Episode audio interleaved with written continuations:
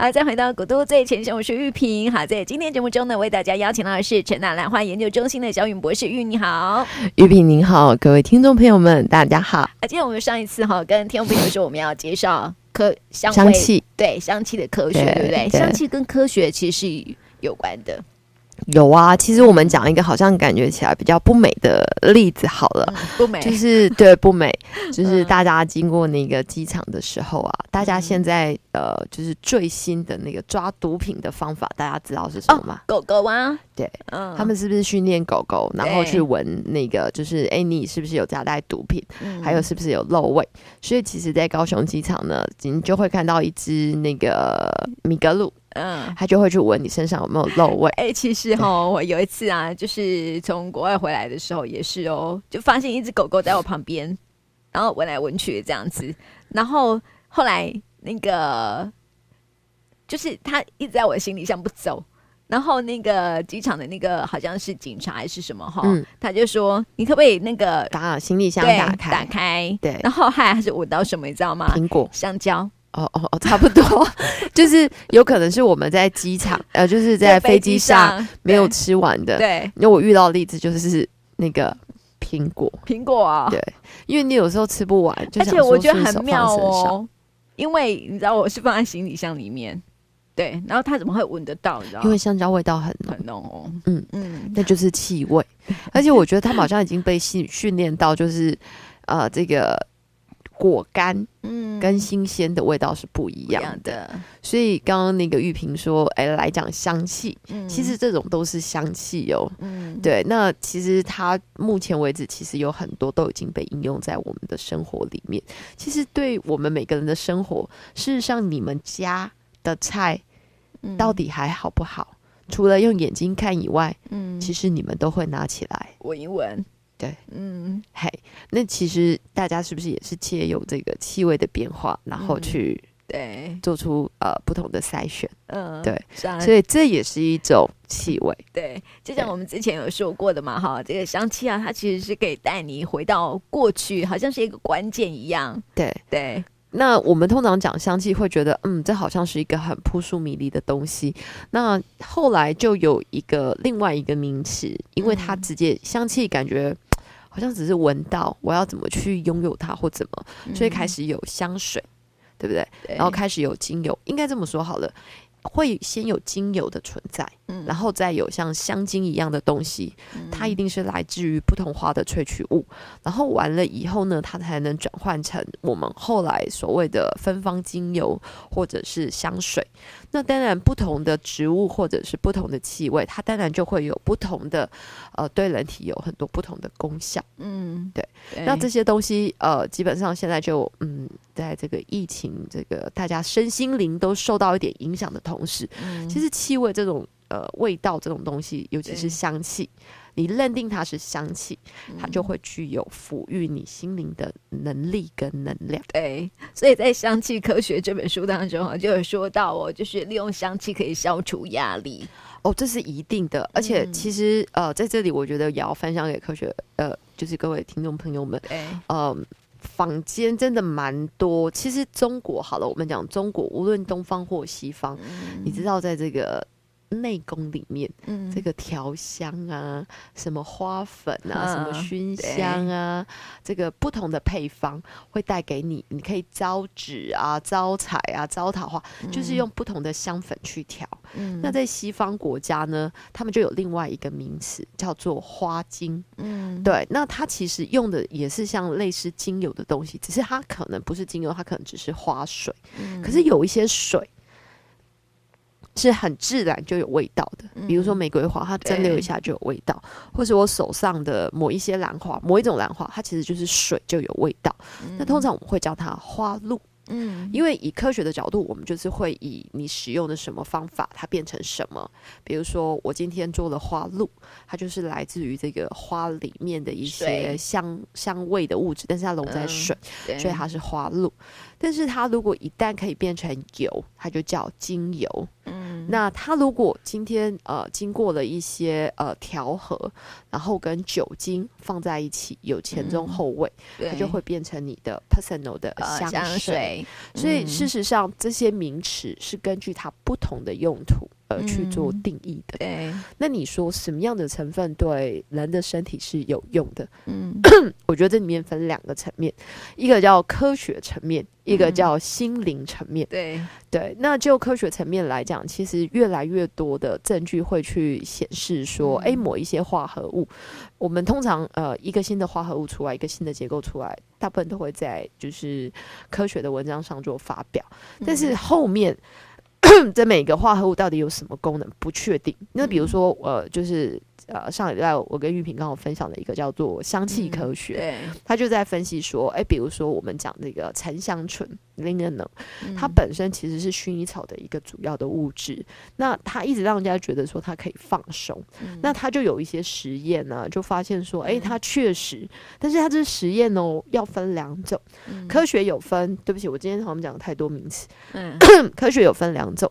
一种叫描述性科学，一种叫验证式科学。嗯、我今天这个描述性科学就是我让大家闻，嗯，呃，这个 linalool 薰衣草的味道，三十个人闻了三十分钟之后，都会不会觉得我想睡觉，想舒缓我的心情定了？那、嗯哦、是统计学吗？这叫描述性科学，哦、它也不是不具有科学的基础。嗯、那另外一种叫验证式科学，我觉得这 linenol 有用。对，但是你要考虑，它其实这个所要用的精密度还有技术性程度要很高，他就直接去看。就像我我在做兰花精油，我就会直接送到医院，然后呢，医生就会安排几个人体测试，然后你是严谨去设计这些实验。这些人闻了这个香味之后呢，诶，第一个你的自主神经。跟呃，就是交感神经跟非交感神经用机器量测有没有变化？嗯、你的血液里面产生了什么变化？嗯、好，我要问你觉得你的感觉有没有变了？它是有一个就是精神评估的量化表，嗯、就是这些量化表之前，这些测试的人必须要被精神科医生认定他没有任何。他是正常人，没有忧郁。他们也不是随随便便的，他们有一套 test，嗯，你要回答到十个问题，然后几个问题，然后多少分数才算。嗯，然后这样子方式之后呢，以我来讲，我们要去确认他到底行不行，是不是到底是不是真的可以得到放松舒缓的效果。嗯，我们要测血液，嗯，它是不是会跟多巴胺的形成有关？对。对，那多巴胺有的时候会跟三酸甘油酯有关，所以我们就会去看某一些呃指标上它是不是有上来。你看抽血哦，嗯、接下来呢要让你要让这个受试者去测脑波，嗯，就是这个脑波呢经过这个芳疗以后呢，他的脑波是不是有明显的变化？嗯，这种叫做验证式实验室科学。对，你看他提出来的证据度。它就是有一些标准，它是一个非常非常严谨的。嗯、一般来讲，我们刚刚讲的描述性科学其实是达不到的。嗯，你坐在细胞里面的程度、层次，跟你拿一只老鼠去看一下它怎么跑，嗯、而吸了以后跑得变慢，你觉得它跟我们人一样吗？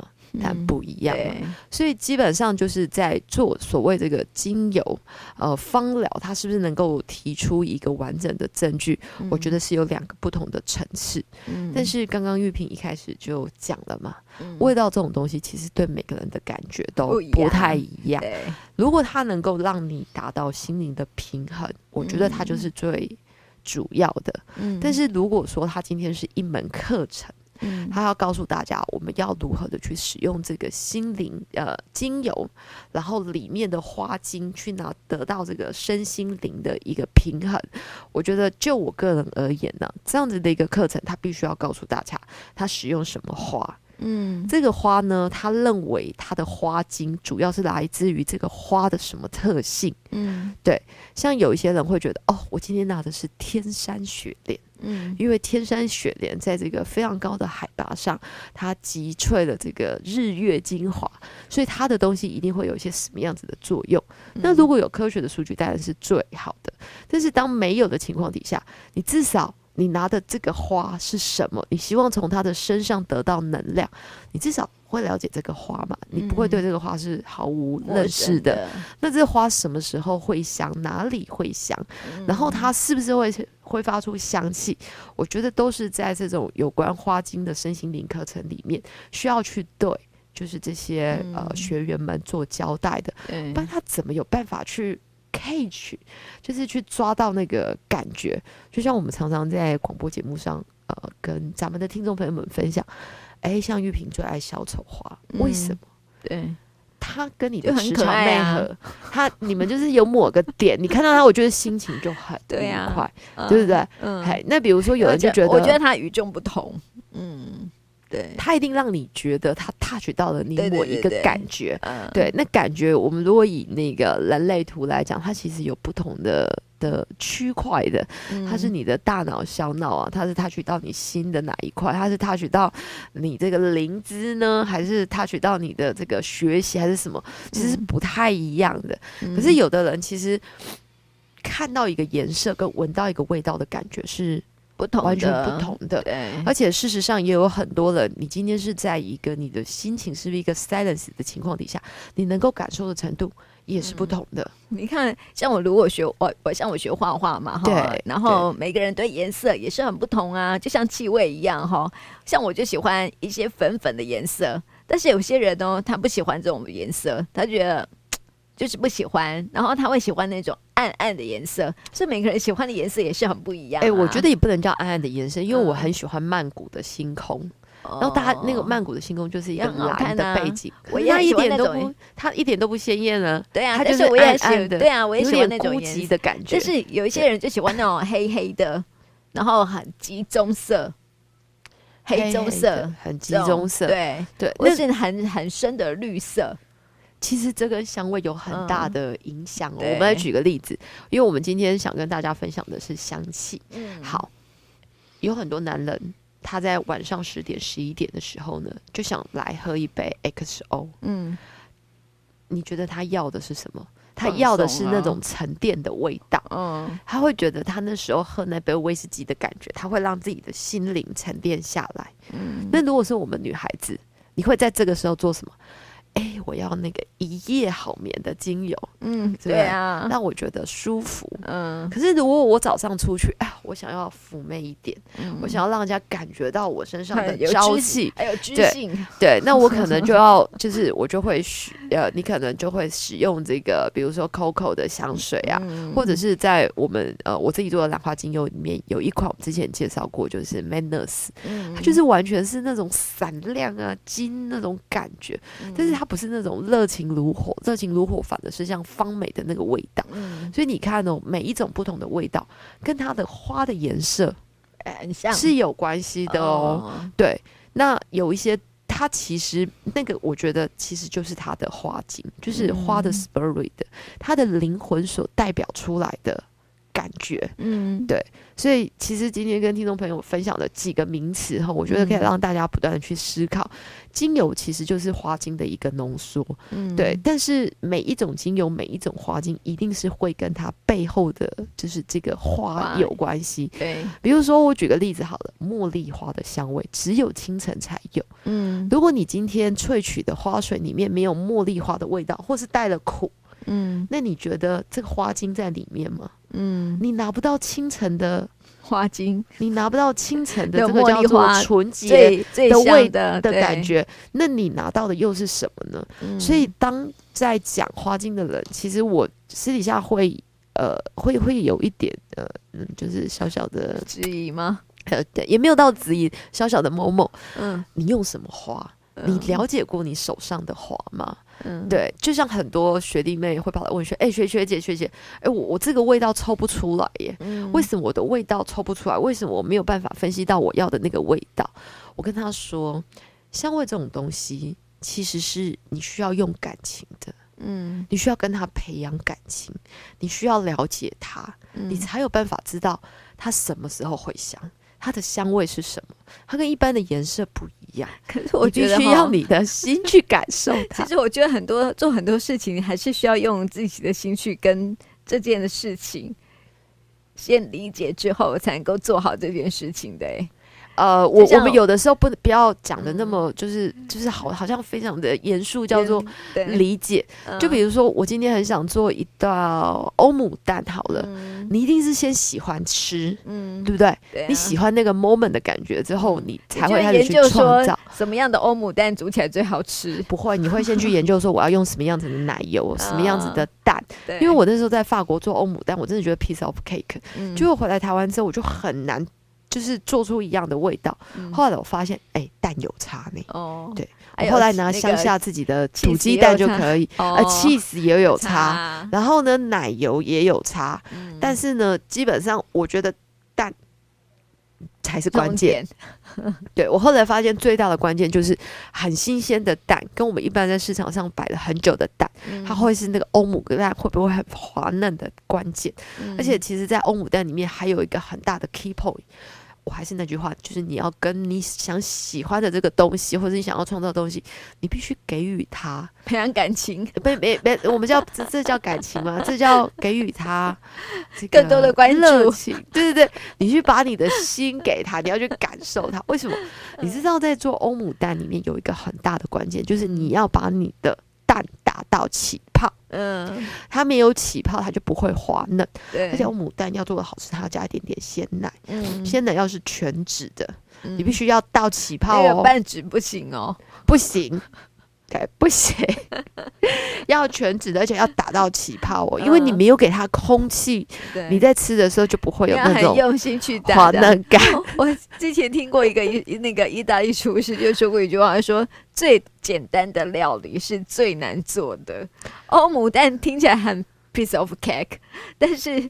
他要用很多的心力，比如说要打蛋打到发，你没有？我跟你讲，你不要想，你煎一颗半熟蛋其实都没有很容易。你要把一颗蛋煎熟是一件很简单的事情，但好吃也不容易。对，然后你知道我们家女儿最近啊，我觉得我真的是啊，对，因为他们的热情，我要好好的研究蛋。这个蛋打破之后呢，在多少的火温下去煎？我我没有办法计算，我们只好用那个感觉的。你要那种外面恰恰，然后里面是半熟的，欸那个、是有锅气的，好不好？哦、对，锅气。哎、欸，这这跟我们刚刚讲的这个香气，其实也是一样的道理哦。而且用的那个碟子要不是那个锅子要很好，才会有锅气。不不沾锅就可以了。哦、但是我觉得，其实今天要分享给大家的就是香气。的感觉是来自于你的心，嗯，对吧？对。那这个花精或者是精油或者是香水，因为香水大部分它的那个调性会比较明显，嗯、你可能没有办法从香水里面达到这种那种放松心灵的感觉，所以大家现在比较喜欢用精油。嗯。但是精油呢，有的时候它其实是一个花精的集萃。如果大家没有特别的把这个精油描述的很好，其实你不太知道怎么用。嗯。可是现在其实有很多人已经知道啊、呃，你怎么去用这个木头的味道。樟树的味道，沉香的味道，然后还有一些萧楠的味道，红樟的味道，像那个树树的那个对花梨木的味道，或者是那个花的精油，或是草的精油都有。对，然后其实大家也开始学说，我怎么去搭配一款属于自己的精油。嗯，可是事实上，你换一个立场来想。这些其实都是花精，嗯、你如何把这些能量就是转移过来？嗯、当然，大家要非常了解你今天买的这罐精油，嗯、它到底是来自什么花、嗯、什么植物，它是用什么萃取的方法？嗯、有的时候萃取的方法不对，呃，花精根本不会出现。嗯、茉莉花下午曲。如果说，而且那个萃取的方法如果是用化学的，当然对身体不好，也是对那个花的不尊重。我觉得。呃，我觉得其实用什么方方法去做萃取，嗯、完全要根据它的香气组成。嗯，因为像我们其实会需要做很多溶剂的萃取法。那因为我们呃手上的香味就是比较偏，就是就是你要它活的时候就萃取。那你用热去抽它，它就死给你，它就没有味道了。对啊，对啊。然后你可能用水去泡它，有的可以，有的不行。那油其实它只要叫精油，它就是已经溶在油里，它就不是水。但是你说精油可不可以配成水？可以，但是它那个浓度一定是非常非常的低。但是你油变成水，它味道还能够好闻。那你的关键也还是在这个最一开始。那你如果是用了一些溶剂去做萃取，你之后必须要把它完全取代掉，回到油里面，那才是关键。嗯、那也有人问我说：“呃，不用加一滴水吗？嗯、油就是油，水就是水，水酒精就是酒精，这是不同的事情。关键在你拿到什么样子的原料。嗯，你拿到了这颗花，它的花的味道是什么？你找到一个最好的方法，把它的花精跟精油萃取出来，它能够。”存放的地方是哪里？嗯，然后之后你希望它变成什么样子的？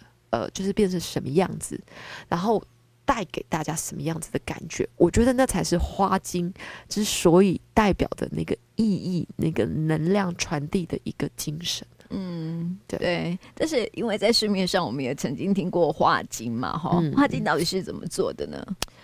呃，坊间的花精其实就是花。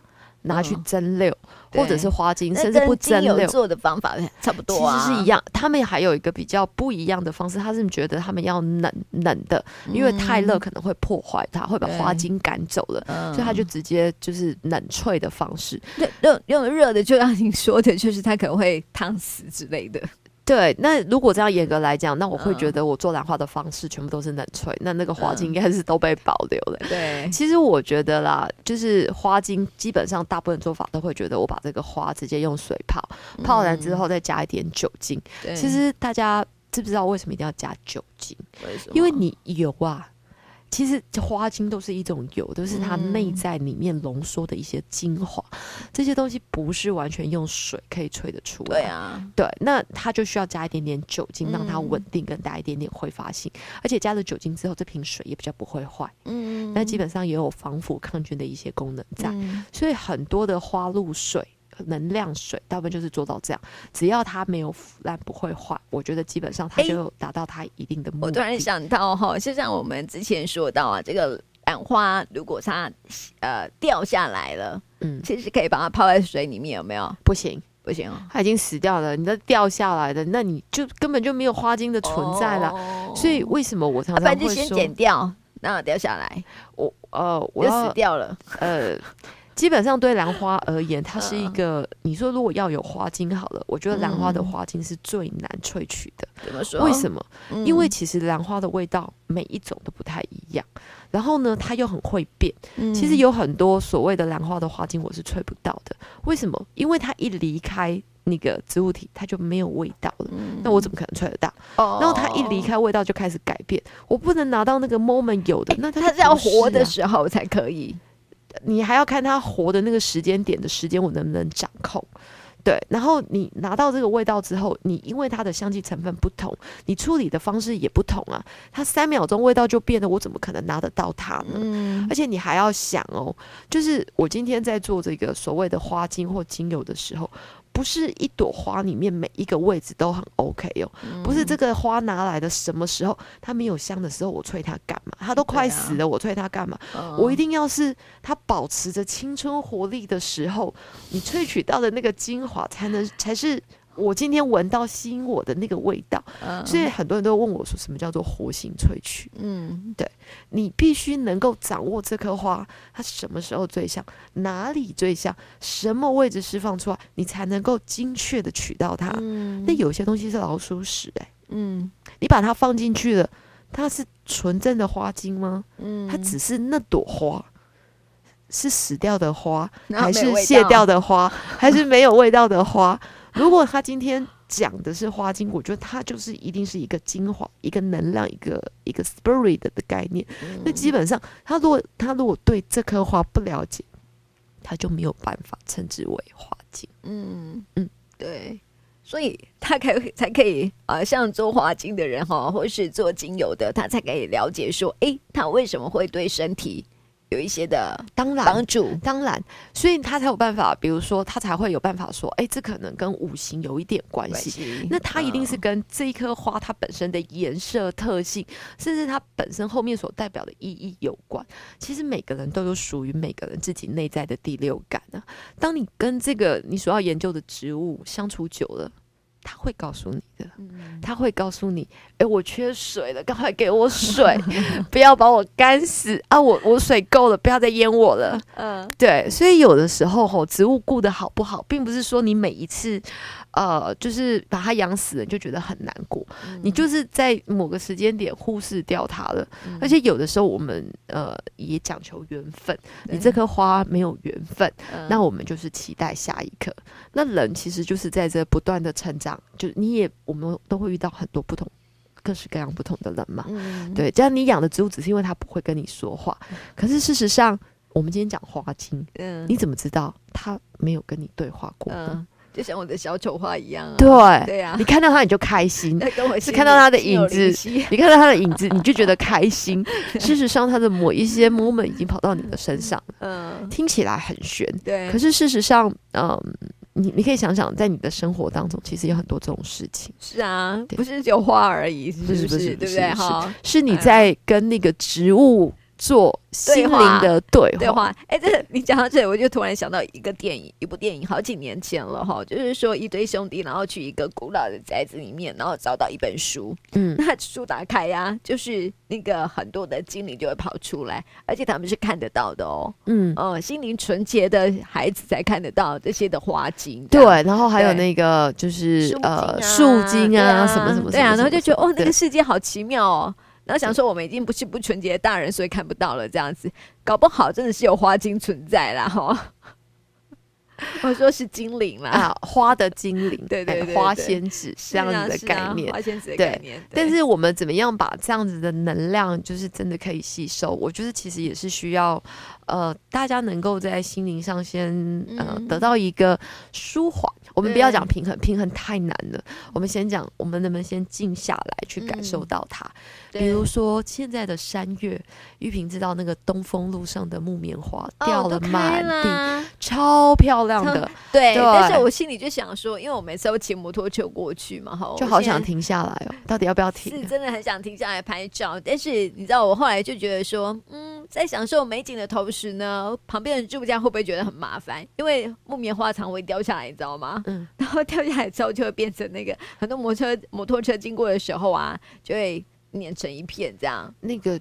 市政府有派人一阵子之后一起清，但是我觉得 台南就好看，就很好看啊！我就想说，那也不用跑去那个林出皮了，你知道吗？不用不用不用。对，在我们的东风路上的那个木棉花道就非常的好看。然后我就曾经骑过骑车过去的时候呢，很想把它拍下来，但是因为就是早上时间都比较赶一点点啦，所以其实哎，就是现在有在收音机旁边的听众朋友，你们其实可以想象一下。嗯、木棉花，还有之前就是同样在东风路上的那个黄色的，嗯，那个啊、呃，那个时候是阿伯乐，嗯、还有前阵子的那个呃。风铃哦，黄花、黄花、风铃木，还有那个桃红色的风铃木，都是这个季节的。然后再更前面，就是叶子整片开始很绿啊，落叶啊，我们今年都有看到四季的感觉。然后台湾栾树也开得很漂亮，然后现在全部都是果实，对，然后现在不是都是果实，都是咖啡色的嘛？对。然后它跟那个就是这个木棉的感觉就完全不同。大家想象一下。木棉是真的没有味道啦，也没什么味道。对。可是如果你今天有一朵花，是突然有个味道扑鼻的时候，嗯，你一定会觉得，嗯，譬如说夜来香，夜来香，对对，像去庙里面的时候都会闻到。不是不是不是不是，因为有一次我就是骑车，也是经过林森路，然后就是有一区有种了夜来香，嗯，晚上的时候真的是哇。超香的，有的时候你要看一下是不是夜来香，它有可能是昙花。真的吗？对，因为昙花它也是在，它跟火龙果是同一类的，嗯，它们基本上从五月开始就会开花，嗯，它非常的香，嗯，然后大家其实不晓得那个呃垦丁肉粽叫棋盘角树，嗯，它也是晚上开花的，嗯。对，下一次开了之后再来分享给各位听众朋友们看。所以事实上，台湾是一个很棒的宝岛。如果说要有花精，我觉得台湾也一定拥有最多的精灵。对啊，对，是啊。所以我们讲到这个香味与科学哈，其实啊，你刚刚讲的部分啊，我觉得真的蛮认同的哈，因为就就有人哈去做了一个实验，对，薰衣草的。对，可以放松嘛，对不对？对，对，然后就做了那个，就是呃，那个叫做实证科学嘛。对，对、呃，然后就做了一些测试，哎，发现说呢，薰衣草精油确实是可以放松的。但是我要提醒大家，嗯、薰衣草有很多种，嗯，你一定要挑到，就是我们刚刚讲的 linalool 的比例是比较高的。嗯、薰衣草我们知道就有三种，价位也不一样哦。我有听说有高山薰衣草，呃、对，对，对，你们要确定就是它的。就是你们要的那个比例在不在？嗯、就像兰花精油，它也会有不同程度的。对对，比如说某一种，呃，它真的有舒缓疗效，它就是某一种；另外一种，它可能就不是那个效果。嗯、有的是招蝴蝶的，有的是驱蚊的。哦、其实这都跟它的化合物的组成是有关系的。的所以我觉得，呃，听咱们节目的听众朋友们，应该在这个精油啊，或者是花精的选择上，嗯、会更知道该怎么如何去选择最适合自己的。嗯，没错，今天就介绍给大家哈。好，也谢谢玉云。谢谢。